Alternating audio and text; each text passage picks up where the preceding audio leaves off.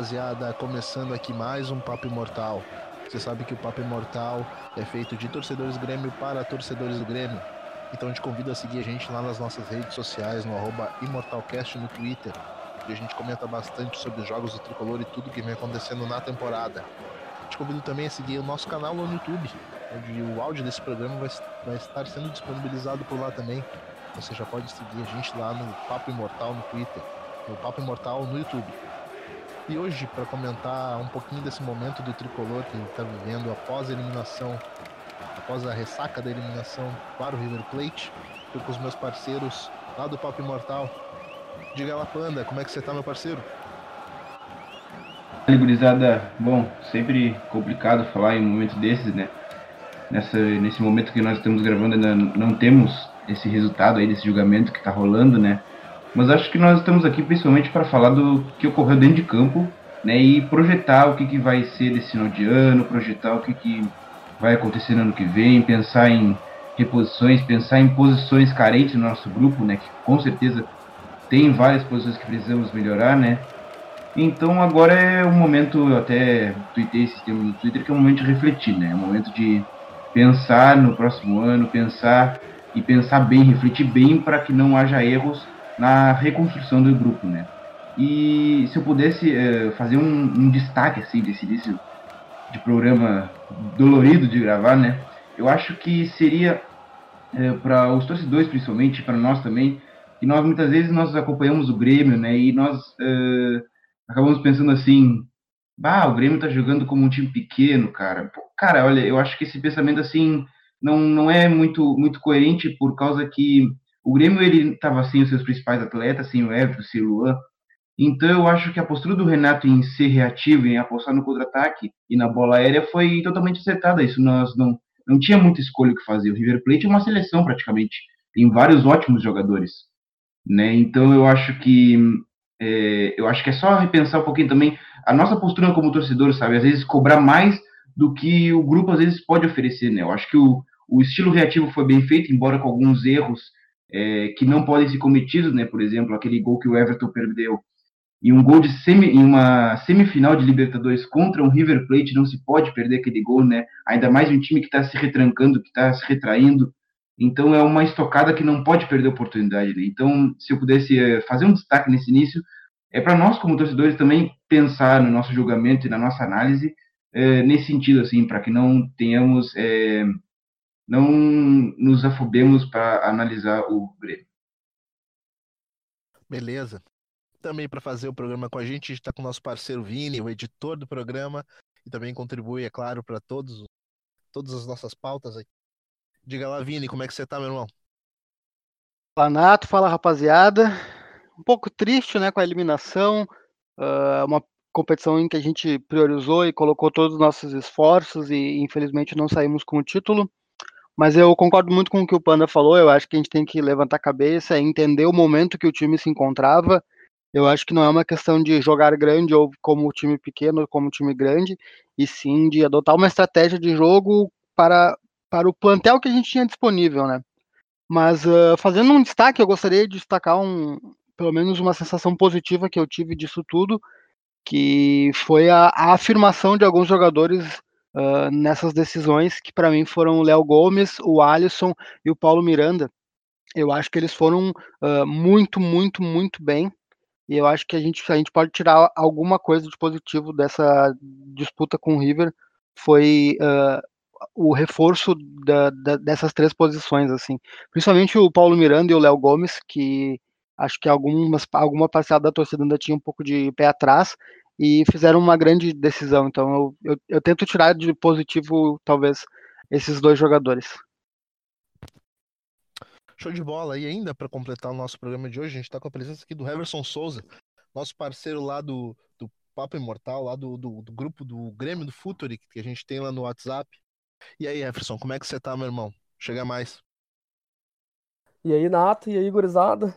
Uh, bom, né, cara? Como todo mundo falou aí, é um, uma tarde difícil aí pra gente, porque nós estamos prestes a receber a segunda derrota da semana, a segunda desclassificação da Libertadores. E eu acho que, além da estratégia de jogo que a gente teve, que foi uma estratégia possível, sim. Teve jogadores, sim, que, que se destacaram mais até, mas o, a gente tem que falar também muito do planejamento de plantel do Grêmio, que esse ano não deu certo. A gente tem que ver que desde janeiro a gente já sabia as carências que ia ter no time e essas carências não foram foram acontecendo mais carências e a gente não foi repondo as carências, né? Uh, que nem a gente perdeu o Arthur, perdeu o Jailson, no começo do ano perdeu o Edilson e a gente nunca teve um, uma reposição à altura para o Luan e, e a gente depender de Jael o André não fez nem pré-temporada, né? E não teve condições de jogar, foi um jogador contratado, não teve condições de, de, de atuar na, nas, na hora decisiva pro, pro time, né? E daí tem, tem bastante coisa pra gente falar aí, tem, tem, mas a estratégia foi a possível, realmente, pro que tinha no momento foi possível, só que o, o, a avaliação tem que ser mais interna, né? Mais profunda do que só ganhou ou perdeu. É, como vocês já colocaram aqui, a reflexão tem que ser mais interna mesmo, assim como o Heverson colocou pra gente. Uh, é um momento difícil, né? Um momento doloroso uh, vir após uma derrota. Ainda mais pra gente. Hoje a gente tá gravando aqui no, no, no feriado aqui. Uh, no feriadão, é, é claro, para todo brasileiro. Uh, é complicado porque é doído, né? Uma eliminação ainda mais da forma que ela veio. Ainda mais da forma que ela se deu.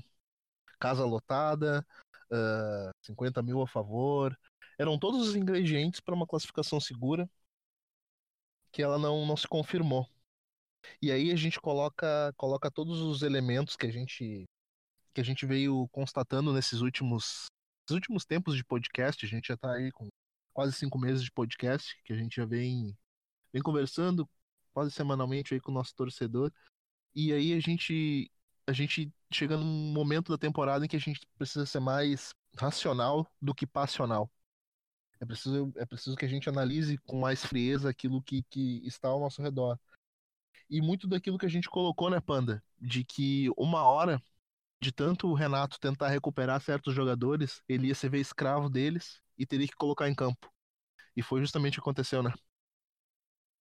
Pois é, né, cara? É complicado, né? Essa questão de que muita gente também comenta, né? Se tem um jogador ruim no teu elenco, uma hora ele vai acabar entrando, né? E isso se deu em vários momentos, né? Se deu em momentos é, do Marcelo Oliveira, se deu em momentos é, do Bressan, se deu em momentos do Douglas, que não é um, um jogador ruim, mas que já não tem o pique, já não tem o físico para acompanhar uma temporada inteira, né?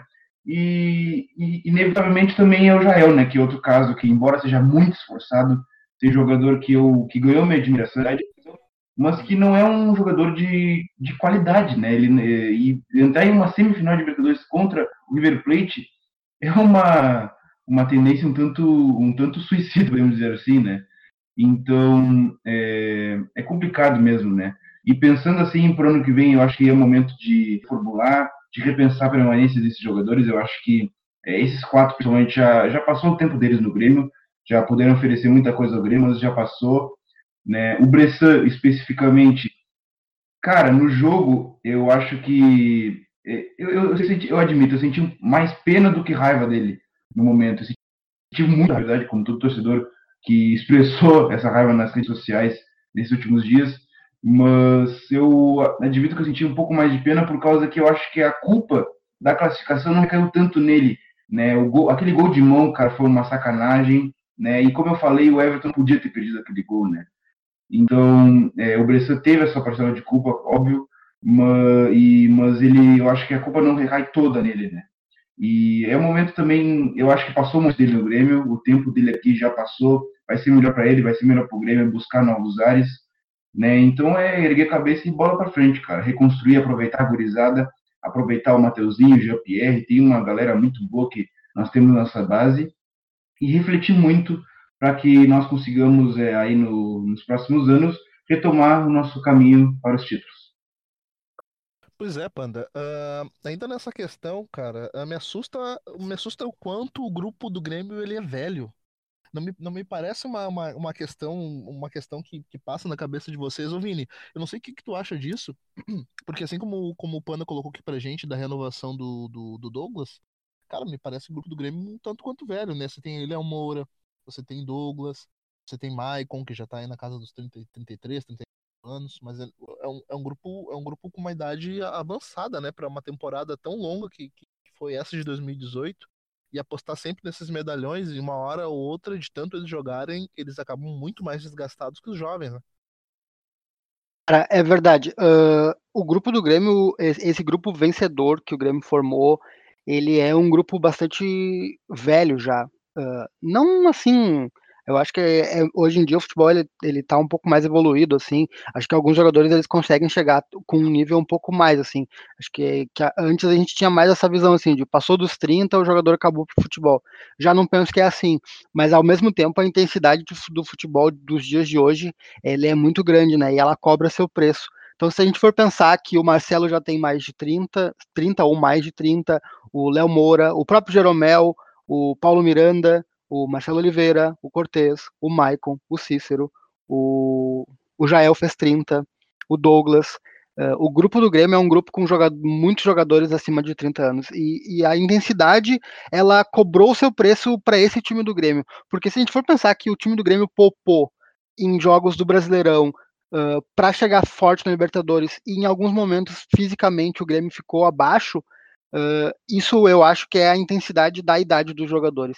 Então, concordo com o Panda, eu acho que é um momento da gente uh, startar um novo ciclo de, de, de grupo, né? Porque eu também não acho que, que a gente deva se desfazer de todos os jogadores assim, eu acho que alguns jogadores são muito importantes, mas eu acho que essa transição ela tem que começar a acontecer, seja colocando alguns jogadores jovens na base, da base uh, no grupo e dar oportunidade para ele quando, quando alguns jogos permitem, e também rejuvenescer um pouco esse elenco titular, né? Mas eu acho que o caminho do Grêmio não. Se o Grêmio quiser pensar em manter esse bom momento, uh, não foge muito disso, né? De uh, agregar qualidade, mas também um pouco de juventude nesse grupo, né? Ô Vini, e a eliminação do Grêmio na Libertadores, cara? Como é que tu viu isso? Cara, uh, eu acho que a gente já conversou sobre isso no outro podcast. Eu acho que a estratégia do Grêmio ela foi acertada para o que o Grêmio tinha em mãos. O Grêmio o Grêmio se viu sem os seus dois melhores jogadores no jogo mais importante do ano, né? Sem Everton e sem Luan, que principalmente o Everton, uh, que na jogada individual estava fazendo a diferença, e o Luan, que é o grande jogador do Grêmio. Então, para mim, o Luan é um dos maiores jogadores da história do Grêmio. Então, eu acho que qualquer time se ressentiria de não ter Everton e Luan no jogo eu acho que a postura lá na Argentina ela foi muito inteligente. O Grêmio marcou em cima, uh, não deu espaços, agrediu quando precisou, apesar de não ter sido muito contundente, não ter tido muitos chutes a gol, não ter tido uh, possibilidades de gol tão claras assim. Acho que o Grêmio fez uma boa, joga uma boa jornada na Argentina. Mas aqui, cara, eu acho que o Grêmio apostou de novo nesse momento. E, e até é uma dúvida que eu tenho, assim, que eu até gostaria de ouvir de vocês. Mas eu acho que no momento em que o Grêmio mais teve a bola foi o momento em que o River matou o jogo, assim. Foi, foi um pouco complicado. No começo do jogo, eu, aqui em Porto Alegre, eu achei que o Grêmio tava passando sufoco demais. Mas, mas esse time do Grêmio sabe sofrer, assim, ele é muito inteligente uh, defensivamente mas à medida do ponto em que o Grêmio teve a bola do Everton, começou a, a incomodar um pouquinho mais o River e tomou dois gols, assim, uh, independente de, de terem sido com a ajuda, com o gol de mão e a ajuda do hábito e tudo mais, eu acho que o Grêmio vazou no momento em que mais tinha bola, assim, isso que me, me chamou a atenção. Eu não sei até o que o Panda que observa mais a, a análise do jogo, assim, se ele tem essa mesma impressão que eu, assim. Opa, é, ainda comento também, e relacionando com a tua última resposta, é, tu comentou que o time do Grêmio é um tanto velho, né? Eu acho que isso é uma característica que acaba influenciando muito no nosso jogo, mas ainda resgatando um pouco do nosso papo do último podcast, que tu mesmo comentou que o grupo do Grêmio ainda sofre um pouco de uma montagem um pouco mal feita, né? E aí, então, em alguns momentos, por exemplo, tu tira o Michael, que está cansado, né? E por mais que o Tassiano seja esforçado, tu tem uma queda de nível grande. E aí o Grêmio, ele mesmo assim, no segundo tempo, por exemplo, melhorou o volume de jogo, teve mais posse, teve melhor circulação, teve a chance do Everton, teve algumas outras escapadas, mas não tinha a qualidade, entendeu? Não tinha é, essa qualidade dos mais velhos que já não tinham físico para acrescentar. Então teve que colocar uma, uma, galera mais jovem, por exemplo, Tassiano, mas que não tem a qualidade de um cara mais velho como o Michael, entendeu? Então eu acho que isso recai também na montagem de grupo, né? Por exemplo, trouxemos o Madison, que, que sumiu, que agora o Léo Gomes provavelmente vai ser titular do Grêmio. Né? E o Madison tá lá, escanteado, né? Então eu acho que o André também é outro nome que veio, mas não, não sabemos aqui.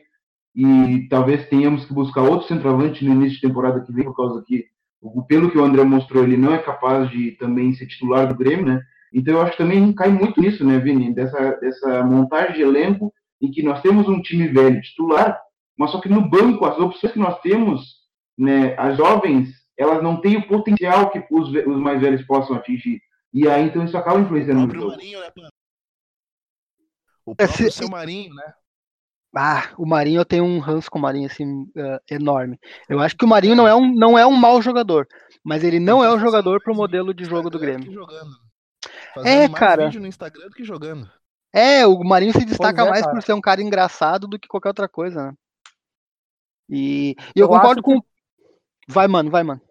Eu acho que tem muito, muito problema na, na questão da formulação do elenco para esse ano de 2018, cara. Eu acho que o, o Grêmio apostou errado. A gente já acertou tantas vezes aí. A gente contratou o Michel e deu certo. E daí esse ano a gente, eu, por exemplo, fiquei torcendo muito para o Michel voltar porque ele ia arrumar o meio campo, né, do Grêmio devido às nossas deficiências. E o a direção esse ano eles não conseguiram achar soluções que, que resolvessem o problema do Grêmio, que nem esse problema que o Panda falou aí do Maicon, da qualidade do Maicon. Eu acho que a qualidade de passe que o Maicon tem no time, talvez a gente não tenha um jogador parecido. Que eu acho que a qualidade do passe que o Maicon tem é parecida com a do Douglas de 2016, que era um cara que achava o jogador em qualquer lugar do campo, ele precisava de dois segundos para olhar. O Maicon tem essa visão de jogo. Perfeito, e eu é. acho que fora o Douglas, não, a gente não tenha nenhum jogador próximo assim ao, ao Maicon. Talvez o Matheus tenha um potencial.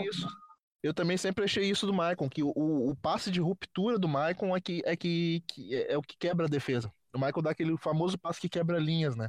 Eu sempre vi isso, isso mas é perfeita essa tua análise, pode, pode seguir. E daí eu acho que, que o, o Grêmio não pensou nessa situação, que o, o Maicon ele é um cara que fisicamente ele é deficiente, ele sempre mostrou isso, até no desde o tempo de São Paulo, quando ele era mais novo, ele nunca foi um jogador intenso, né? Até pelo fato dele ser muito mais técnico, ele é um cara que, que compensa a falta de intensidade na técnica, ele é um lobo que não corre, né? Ele é um jogador que não, não precisa correr em campo. E daí num jogo que tu, que tu aposta mais em, em ser reativo, em ser defensivo, o Maicon, ele, ele, tu, tu perde a melhor qualidade dele, que é o passe, e aposta na, na maior deficiência dele, que é a intensidade, né? Pode ver que no, no, no segundo jogo, que ele foi jogar ali agora na, na arena, no primeiro tempo ele estava pedindo água pro Renato, que ele não, ele não tinha condições de estar tá mantendo o jogo. Desculpe, desculpe interromper, Everson. É, só que eu justamente comentei sobre isso, que isso também é uma coisa que eu acho que o Renato acabou pecando um pouquinho é, na postura, na formatação tática do Grêmio, principalmente no primeiro tempo. Se for observar, quando o Grêmio estava atuando sem a bola, o Ramiro, por vir de lesão, pelas questões físicas dele, ele em alguns momentos, cara, ele não marcava o lateral. E aí o Michael tinha que cobrir a posição dele. E, cara, eu, eu ficava toda hora pensando, mas como é que o Michael vai aguentar todo o jogo? Isso aí vai, isso aí vai dar ruim. Aí eu acho que o Renato ele percebeu isso e aí sim mandou o Ramiro lá para a ponta marcar o, o casco, a lateral esquerdo do River. E aí o Michael descansou um pouco mais pela região central. Mas só que foram, acho que se não me engano, meia hora ou 20 minutos com o Michael tendo que correr atrás de lateral, cara. E isso não ia suportar todo o jogo. E aí então no segundo tempo, ele mesmo falou, eu também não, não enxergo um jogador parecido com o Maicon hoje, embora eu veja o Mateuzinho com um potencial enorme, e aí tu entra com o Tassiano, que é um jogador muito esforçado, muito intenso, mas que não tem também futuro é, tão promissor como o Mateuzinho, por exemplo, da vida. Então aí tu tem um jogador mais velho com qualidade, mas um jogador mais novo sem tanta qualidade é, para alcançar esse potencial, né? Então eu acho que é complicado dessa tudo essa montagem de elenco. Desculpe te interromper, Rebus. Não, era, era bem essa situação. E daí o, a postura do, do time que o Renato botou, ela foi certa num ponto e foi errada no outro, né? Porque a partir do momento que o Grêmio subiu as linhas com a entrada do, do Everton, que teve uh, alguma chance né, de fazer gol, o, o jogo abriu pro River, né? Ficou melhor ainda para eles, porque mesmo o, o Grêmio jogando no último terço do campo ali, as linhas todas baixas, o, o River não chegava tanto, era mais de fora da área, né? Eles não, não tiveram tanta chance assim clara. Tanto que o, o primeiro gol deles, o de mão lá, foi, foi bola parada até, né? Mas Ah, cara, é bem complicado de gerir. A gente tenta achar um, um os motivos e tem vários motivos para derrota, né? Além do, do, do fora do extra-campo, né? Teve essa derrota nossa aí, teve vários motivos, teve muitos erros. Foi um jogo que os erros foram, foram bem grandes, tanto que é, é fácil. O, todo mundo consegue, consegue enxergar né, os erros olhando os dois jogos. A gente vê a, a gente consegue analisar bem o, o, os erros de postura do time e de formatação. Ô, Hever, deixa eu colocar uma questão para ti, cara, porque tu me falou um negócio que me chamou bastante atenção, que é essa concepção de elenco para o início da temporada. Inclusive, queria convidar também o Vini e o, e o Panda para o debate, porque essa questão de montagem de elenco, vamos a ela. Uh, isso, isso não tem muito da característica do Renato, porque assim, ó, me parece que juntou a fome com a vontade de comer. E eu vou explicar por quê. Porque a, a política, a política do, do, do Bolzan, junto com, com a característica que o Renato tem, elas, elas, elas fecharam, elas, elas se encontraram num ponto em que ficou confortável para o Grêmio como clube e o, e o Renato também não, não desagrada. O que eu quero dizer com isso? O Renato tem características de recuperar muitos jogadores. Ele tem por, por característica não deixar ninguém escanteado no elenco. E com isso, a direção do Grêmio foi atrás de jogadores que estão escanteados. Foi atrás de Aposta, foi atrás de um Cícero, foi atrás de, de alguns jogadores que já não estavam na sua plenitude nos clubes que estavam mas que já haviam dado resposta no passado.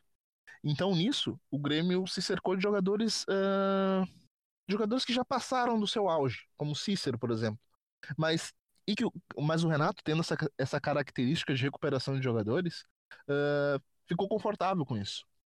Uh, como o próprio Madison também, que estava escanteado no Vasco, jogou alguns jogos como titular, mas a boa parte da temporada também ficou na reserva. essa concepção de elenco, o Hever, passa muito também pelo Renato, né? O Renato também tem, tem, tem culpa no cartório, né? Boa, boa. É, ele tem, ele tem culpa também pela, pela avaliação, né? Que normalmente, o, certamente, a direção dá uma carta de reforço para ele, né? Opções de reforço, né? E ele, com certeza, ele aprova ou não aprova um jogador e também dá alguma, algum pitaco, dá alguma sugestão, como, por exemplo, o Marinho. O Marinho foi sugestão do Renato, né? Ele que queria o, o Marinho pro jogo. A questão do, do Madison foi a direção que, que mostrou ele, né, pro, pro Renato e falou que ele tinha potencial e no final não, não, não demonstrou o futebol, né? Que até a própria torcida do, do Vasco ficou feliz quando o Madison foi embora, né? Foi um, um dinheiro que entrou e os caras estavam dando risada lá. Mas o, a questão é que esse ano eu acho que o, o elenco do Grêmio ele, ele é muito abaixo do que do que ele foi em 2017. As apostas no, no final, assim, no, com comparação aos resultados, foram erradas, porque no, se a gente comparar 2017 com 2018, os títulos que a gente ganhou, que foram Gauchão e Recopa, foi com o time de 2017.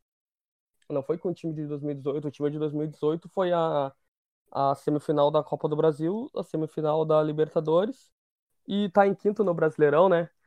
Então, os resultados eu acho que são, que são abaixo. A direção errou bastante nessa na, na questão de concepção de elenco. Faltou faltou eles terem uma visão de, de substituição, de elenco mesmo, de tu ter um, um, um reserva à altura do titular. Isso aí não teve. Fora a questão do, do quinto zagueiro, né, cara? Que a gente tá um, jogou um ano inteiro com, com o Bressan jogando quase metade dos jogos. É complicado. É complicado, né? E aí, Vini, o que, que tu acha disso tudo? Tem um amigo meu que eu sigo no Twitter que, que eu acho que ele é um dos caras mais lúcidos que, que fala sobre o Grêmio, que é o Nicolas Miller. Ele escreve para o blog Linha Alta. E, e, ele fez uma série de tweets uh, quando o Grêmio foi eliminado pelo River. E, e um deles me chamou muita atenção, que é que nós temos jogadores horríveis no nosso elenco. E isso é inconcebível para um time do tamanho do Grêmio. E eu acho que eu não poderia concordar mais, assim. Eu acho que Douglas, Marcelo Oliveira, Marinho, Matson, cara, se tu for pensar, o time do Grêmio é muito grande para ter cinco, seis jogadores que, que não podem ser titulares. E eu concordo com o Everson, eu acho que é um erro do, da direção, mas também é um erro do Renato. Mas eu também, eu, cara, eu, eu já comentei isso em outras oportunidades no podcast. Deve ser muito difícil ser o Renato porque qualquer direção vai olhar para ele e vai dizer, cara, o Renato recupera qualquer jogador. E aí o Renato também eu acho que, que tem essa esse pensamento e, e ele olha e, e, e, pensa, vou recuperar esse cara. O time do Grêmio sugeriu contratar o Cortez. O grupo do Grêmio uh, muitas vezes opinou em algumas contratações assim. Uh, nessa base de dos jogadores que não estão sendo aproveitados, mas que tem algum potencial, ele e o Grêmio foi lá. Né, é, eu acho que sendo escravo desses jogadores que, que ele conseguiu recuperar e dar um resultado.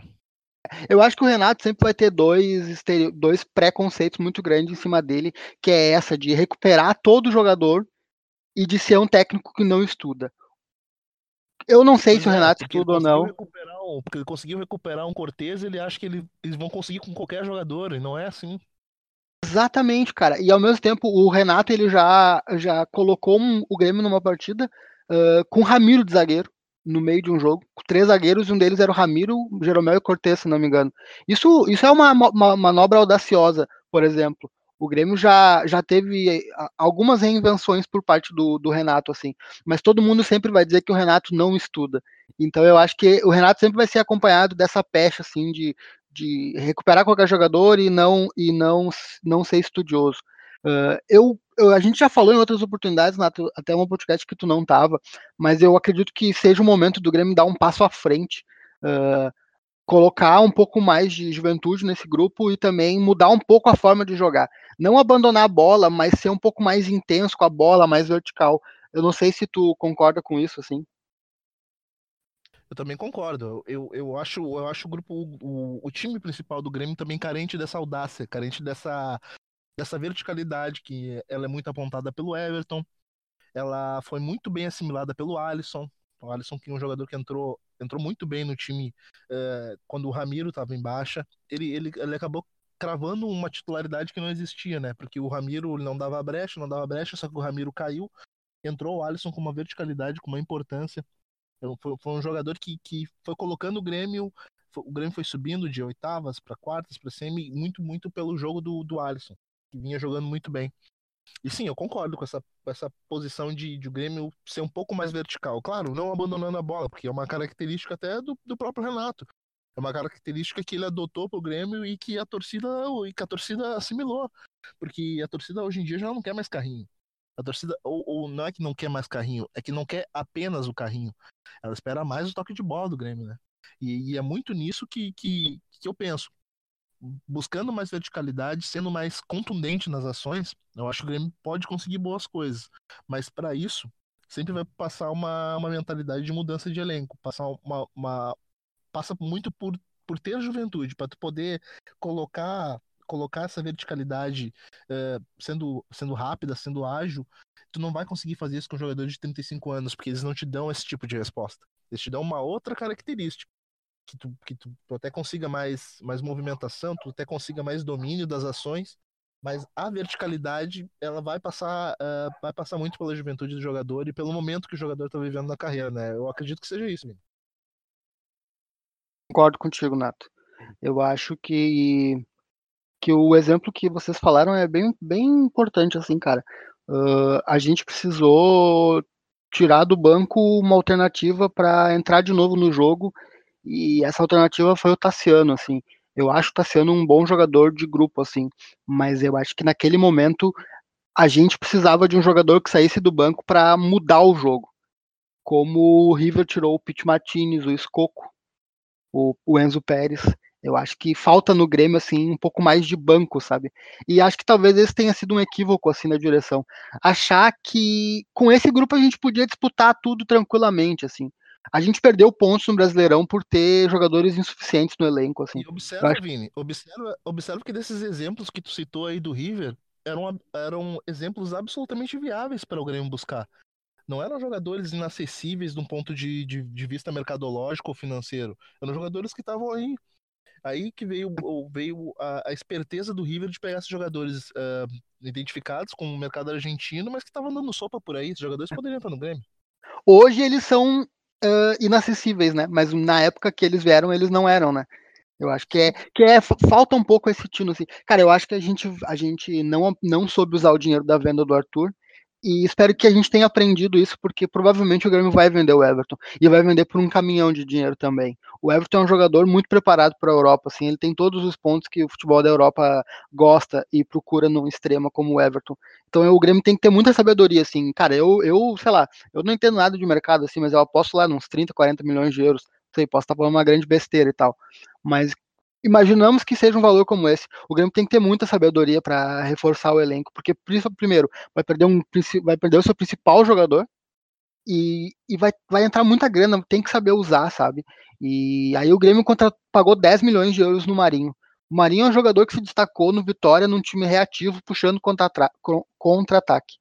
O Grêmio não é um time que joga assim. O Marinho, na minha opinião, o Marinho nunca vai se dar bem no Grêmio, porque o Grêmio não joga no estilo que o Marinho se dá bem. Então eu acho muito difícil, assim. E é que nem o Panda falou, cara, tu ter, e o Heverson também comentou, tu ter numa semifinal de Libertadores contra um dos melhores times da América, tu ter o Jael como teu centroavante é complicado, né? Eu acho que o Grêmio ainda fez um grande jogo, se tu for analisar toda a conjuntura de tu ter o Douglas no banco para mudar o jogo, tu ter o Marcelo Oliveira, o teu zagueiro, se, se o Paulo, quando o Paulo Miranda não aguentou, tu ter o Bressan para segurar as pontas, assim. Eu acho que a gente vai. É, é, a gente vai indo e tentando entender a situação e sempre vai cair na montagem do elenco. Eu acho que o Grêmio se precipitou em construir o elenco de 2018. Então, eu acho que essa é a grande causa de o Grêmio não ter ido tão bem no Brasileirão quanto poderia, porque o Brasileirão eu acho que era uma competição bem acessível, assim. Eu até comentei no outro podcast que eu não aceitaria ficar em abaixo de quarto lugar no Brasileirão.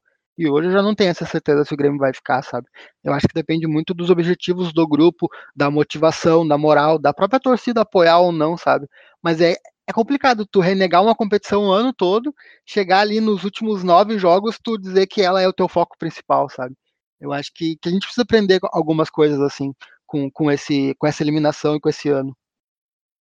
Pois é, ainda pegando esse gancho que tu, que tu colocaste aqui pra gente, ô Vini, uh, essa, essa questão de chegar na reta final e ter determinados jogadores para cumprirem determinadas funções. Observa que o Jael passou de centroavante folclórico entre a torcida do Grêmio para a opção de camisa 9 e titular de uma Libertadores da América e o quanto isso, o quanto isso pesa lá na frente, né? Mas ô Vini, mas ô Vini, não, desculpa, o Panda, o que, que, tu acha disso aí tudo, cara? Uh, agora nos resta juntar os cacos, né?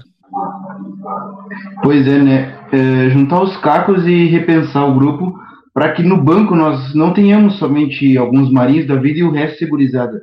Tem que ter a gurizada, mas também alguns jogadores de qualidade, né? Por exemplo, se o Grêmio, o Grêmio agora ele tem que buscar um zagueiro reserva de nível Jeromel e Kahneman, por causa que não pode ser só Paulo Miranda e na base, no momento, não surgiu nenhum jogador para ser reserva no mesmo nível deles. Então eu agora mesmo estava olhando, eu, torcedor do Grêmio, que acompanha um pouco mais de futebol mundial, estava olhando aqui alguns jogadores sem contrato. Sabe qual jogador estava sem contrato? Diego Polenta, zagueiro uruguaio, que já passou até por seleção, já rodou pela Europa, era capitão, se eu não me engano, do Nacional do Uruguai, está sem time. Seria um nome totalmente acessível para o Grêmio e ainda mais para ser reserva. Olha só as duplas reservas que nós poderíamos montar o Diego Polente da vida no nosso banco. Imagina só, por favor, né, cara? Então é, é só procurar um pouquinho mais, tu consegue achar jogadores de muita qualidade, de muita qualidade mesmo, né? E outro jogador também nós estávamos até comentando uh, em off antes de começar a gravar, seria o Diego Tardelli, centroavante, que agora em janeiro acaba o contrato dele lá na China. E ele já pode assinar um pré-contrato. Se eu não me engano, ele estava em negociações com o Corinthians, mas pelo que eu vi, deu uma esfriada no negócio, alguma coisa assim. Então, por mais que às vezes o salário seja uma coisa uh, um tanto elevada, mas eu acho que já passou um pouquinho dessa época, né? O Grêmio ganhou dois títulos aí, vendeu o Arthur e agora tem um pouquinho de dinheiro em caixa, né? Para contratar alguns jogadores de peso para colocar, por exemplo, de camisa 9, que na minha opinião é a posição mais carente do grupo. Nós temos, se vocês pensarem, nós temos as duas posições bem definidas até, né? Nós não temos uh, no time titular tantas carências. O resto seria para compor elenco. Mas a camisa 9 é uma problemática nesse Grêmio, né? Então tem o Diego Tardelli, que acaba o contrato agora em janeiro. Uh, tem o Dairo Moreno, que é um colombiano que já teve algumas passagens pela seleção, se eu não me engano, e fez um bom campeonato. Eu não me lembro agora, acho que era o Once Caldas, não estou lembrado qual era o time, mas que é um jogador interessante, um pouco mais velho, mas seria interessante. Então, cara, é, é... Uhum. Então é isso aí. O é só que ganhou do Fluminense, esse mesmo. Isso. Então aí é, é, pesquisar um pouco e eu acho que agora buscar um centroavante de peso, tem que ter um jogador para servir o Luan de frente, para servir o Everton, se por um acaso ficar, mas eu acho muito difícil. E aí tem que trazer uma reposição boa pela esquerda. O Alisson também, eu acho que ano que vem já vai começar como titular, né, para justamente ter essa verticalidade que nós já comentamos aqui, né? Imaginem só uma, um trio de meio formado por Everton, Luan e Alisson. Um dos melhores meios do Brasil, sem dúvida nenhuma, né? Então eu acho que é pensar bem e trazer um centroavante de nível, assim, de nível América, topo da América, sabe? O Lucas Prata, se não me engano, andou sendo vinculado ao nome do Grêmio como rumor, né? Andou sendo vinculado ao Santos também, né? É um nome que também me agradaria, pelo peso que ele acredita no grupo e pela qualidade que ele tem, né? Ele tá em uma, uma fase no River, mas todos sabemos que centroavante é fase, né? E o Prato, ele já viveu muitas fases e, olha, oito anos aí de alto nível, né? Já passou aqui pelo Brasil também, né? Então eu acho que é pensar bem, sentar e refletir para trazer bons nomes para 2019. Pois é, rapaziada. Agora pra, a gente já está entrando na reta final do nosso podcast, mas antes eu gostaria de te tirar uma dúvida com cada um de vocês. Hoje a gente está gravando o podcast e ainda o caso Grêmio está sendo julgado. Eu quero saber, cada um de vocês, o que, que vocês entendem como vai ser a avaliação da Comebol e, e, como isso vai ser, vai ser justificado no ano do Grêmio, o que, que vocês esperam. Fala aí, Hever, o que, que tu acha aí? Uh, como a gente está gravando esse podcast à tarde e o resultado provavelmente vai sair à noite, o que, que tu acha? O que, que tu acha que pode dar no caminho do Grêmio aí? Será que o Grêmio tem condições de passar uh, via caso que aconteceu com, com o Gadiardo ou, ou o Grêmio já está fora mesmo e é hora de pensar no ano que vem? Olha, eu acho que, que o, o momento é, é de juntar os cacos. Eu acho que a gente não tem muita chance de, de passar no, no tapetão ou via jurídico, que nem o pessoal tá falando aí, porque o, nunca aconteceu, né? Dificilmente a, a Comebol uh, pune algum time argentino com perda de ponto. É, é raro quando isso acontece, né? Salvo quando, quando é uma coisa muito grave, mesmo que o, que o time faça, mas, uh, mas o fato de o, de o Gadiardo ter ter treinado o time, eu acho que, que te, abre muita brecha, é muito. Não, como é que eu posso dizer? É muito confuso o regulamento, né? Ele não, não implica diretamente na perda de pontos, tem interpretação. Daí eu acho que eles vão usar dessa interpretação aí e vão, vão livrar o River. Eu acho que, que a gente não vai passar no tapetão. E o, o que vai refletir no Grêmio é, é a, a questão de que o ano não foi perdido, mas as, as ideias elas têm que ser revistas, principalmente porque o, o se a gente for ter um reflexo do ano, né? Agora a direção vai se deitar nos dois títulos que a gente ganhou no ano e, e vão avaliar o, a nossa a nossa colocação no Brasileirão, que é o, o que vai mudar muita coisa aí. A gente pode pegar uma pré-Libertadores ou uma Libertadores aí. Eu acho que o, o Grêmio vai focar no brasileiro bastante e, e tende a ficar em quarto lugar. Eu ainda acredito no quarto lugar do brasileiro. E aí, Vini, qual a tua avaliação? É, eu acho muito difícil, para não dizer impossível, que o Grêmio esteja na final.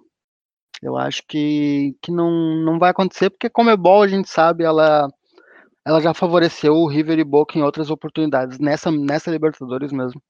Então eu acho muito difícil. E, cara, e bola pra frente, eu acho que a gente não fez um bom jogo. A gente, uh, por mais que o Gadiardo ele tenha interferido no, no, no jogo, uh, acho que a gente pode até dizer que ele que influenciou nas, nas entradas dos jogadores que entraram e talvez foi algum, foi esses jogadores que mudaram o jogo. Eu acho que, que a gente está tentando se apegar numa coisa e tentando deixar de lado o fato de que a gente não foi capaz de ganhar o jogo, sabe? E eu acho que a gente tem que passar por cima disso.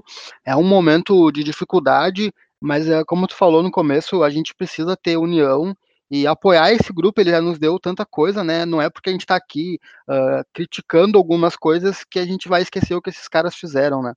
Eu acho que é um momento de pensar na frente, tudo com certeza, mas uh, aprender também. E, cara, é muito difícil de que a gente reverta e tal. E eu gostaria muito que o Grêmio, agora com certeza o Grêmio vai focar no Brasileirão, né? Mas eu gostaria que esse foco ele, uh, ele tivesse sido um pouco mais cedo, sabe? porque tinha time para ganhar esse Brasileirão tranquilamente, sabe? Isso, me, isso que me, me deixa mais chateado, assim, porque o time do Grêmio, mesmo com todas essas dificuldades, ele ainda sobra no Brasil. E isso me deixa mais triste, assim. Talvez a, o Brasileirão é a competição que o Grêmio mais esteve próximo de ganhar e não ganhou. Acho que apesar de a gente ter chegado na semi da Copa do Brasil e na semi, na semi da Libertadores, o Brasileirão ainda assim foi a competição que mais sorriu pro Grêmio e o Grêmio não quis, sabe? Isso me chateia um pouco. Mais uma oportunidade, né? E aí, Pano, o que, que tu acha disso tudo, cara? É possível reverter isso via, via tapetão ou, ou, via jurídico, como, como o Hever colocou pra gente, ou, ou tá descartada essa possibilidade e é momento de botar a cabeça no lugar, baixar a poeira, se concentrar no reta final de, de Brasileirão e já projetar 2019? Pois é, né, cara? Eu acho que é complicado, né, passar por via jurídica, né, como o Vini mesmo falou aí, que outras vezes os times argentinos, principalmente o River e Boca, já foram favorecidos em outras vezes, né? Então, eu acho que o Vini foi muito bem quando ele falou aí sobre agora botar a cabeça no lugar e refletir, por causa que é, é pensar que nós não, não, é, não é terra arrasada, não, não podemos fazer terra arrasada por causa que, como eu falei, nós temos uma base titular muito boa e vencedora e experiente, né? A questão é terem opções do banco de nível, é, como eu falei, gurizada com potencial para atingir o nível dos titulares e jogadores já experientes né, mas não tão velhos, em auge de carreira talvez, se, se possível, mas com o mesmo nível para substituir. Por causa que o estilo de jogo do Grêmio, por ser muito intenso, por fazer pressão é, pós-perda muito bom, por pressão alta, por propor o jogo, por ter que correr muito, acaba acarretando muitas lesões, né?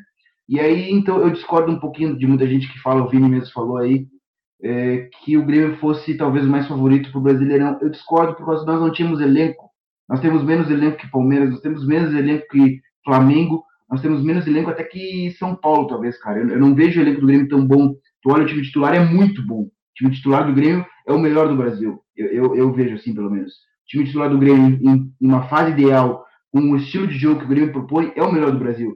Só que aí, então, tu tira um jogador, tu tira outro por lesão, e pá, e aí convocação, e aí tu tem as opções de banco, que ou é um guri que tá surgindo que talvez não vá atingir esse nível. Eu vejo o PP assim um pouco mais nesse sentido. Eu não vejo o PP em um nível de um Everton, por exemplo. Acho que ele pode ser um bom jogador, mas que nunca vai atingir o nível que o Everton já atingiu e pode atingir mais ainda. Né? Então eu acho que é pensar bem isso e ter posições certeiras para que o ano de 2019 traga mais glórias ainda. Tomara que o ano de 2019 traga muitas glórias para o tricolor. Gurizada, a gente já vai ficando por aqui. Eu faço novamente o convite para nosso ouvinte. Já seguir a gente lá nas nossas redes sociais, no ImortalCast, onde a gente comenta bastante sobre futebol e também a, a fazer a inscrição no YouTube, onde a gente coloca os nossos áudios aqui, o nosso programa do Papo Imortal, sempre lá para ele poder compartilhar bastante. O Panda, quem quiser te seguir nas redes sociais, saber aquilo que você está escrevendo, faz o quê? Pode me seguir lá no Twitter, eu sempre busco divulgar meu trabalho por lá. Tô trocando bastante ideia com o torcedor, aparece uma gurizada lá, que a gente troca ideias sobre o Grêmio, buscamos falar taticamente, buscamos tocar uma flauta, buscamos rir um pouco, né? Sempre dando RT em alguns memes assim, por causa que isso é bom também no Twitter, dar umas boas risadas. E eu tenho a minha coluna lá no MW Futebol, né? Quem me acompanha já sabe.